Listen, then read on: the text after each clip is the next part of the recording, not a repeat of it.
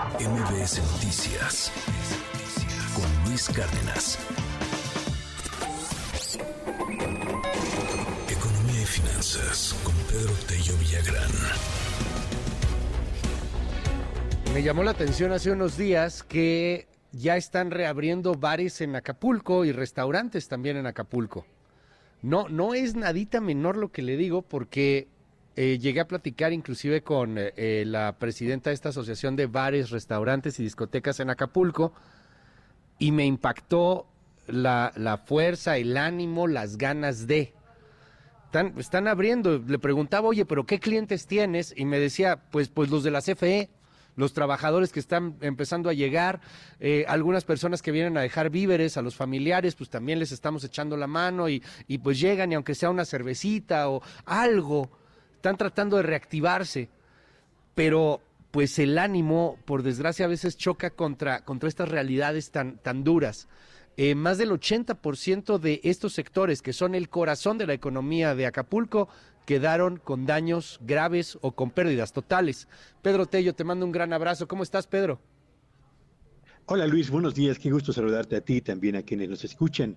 En efecto, mientras en la Cámara de Diputados continúa la batalla por el presupuesto y se discute si se, etiquetarán recursos para la reconstrucción de Guerrero, comienzan a aparecer cifras que nos revelan la dimensión del impacto que tuvo más allá de los grandes hoteles que todos conocemos, particularmente sobre el área de restaurantes, bares y discotecas en el área de Acapulco. Al realizar el primer censo de los daños causados por el huracán Otis, la Cámara Nacional de la Industria de Restaurantes y Alimentos Condimentados señala que de los 5.700 restaurantes y negocios de venta de alimentos preparados entre negocios formales e informales, Luis, el 80% de ellos presenta daños tan graves que se traducen prácticamente en la pérdida total de las instalaciones que ahí operaban hasta antes de la llegada del meteoro.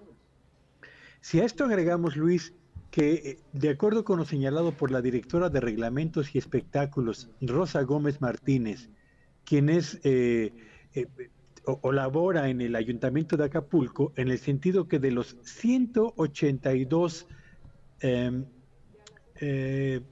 bares y restaurantes y discotecas que operaban en la ciudad, el 85% está también en condiciones de pérdida total, pues eso nos permite acercarnos a la dimensión del impacto que esto tiene y la cantidad de recursos que tendrán que desplegarse para rehabilitar justamente todas estas opciones de negocio, generación de ingresos y pago de impuestos. Y esto es importante, Luis, porque uno se pregunta si efectivamente las, eh, ese plan que en primera instancia anunció el gobierno hace unos días, en el sentido de prorrogar el pago del Infonavit, del Fobiste, del IMSS, suspender el cobro de luz de noviembre a febrero del año próximo o el otorgamiento de créditos a la palabra hasta por 25 mil pesos o el no cobro de impuestos de octubre a febrero del 24 o los créditos que ofrecerá Nacional Financiera sin intereses a pequeñas y medianas empresas serán suficientes para poder efectivamente reactivar la economía, la operación de todos estos negocios que han sido dañados.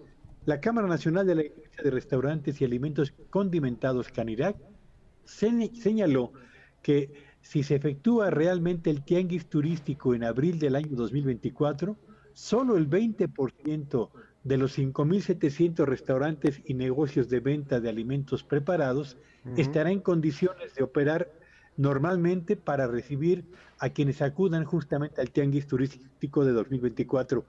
Vale la pena señalar esto, Luis, porque de pronto el tema de Acapulco comienza a ser desplazado de la agenda por otros temas que sin duda también son relevantes, pero que no ubican en su justa dimensión la, la, la magnitud del problema que en materia de calidad de vida se vive en uno de los puertos turísticos más relevantes para nuestro país.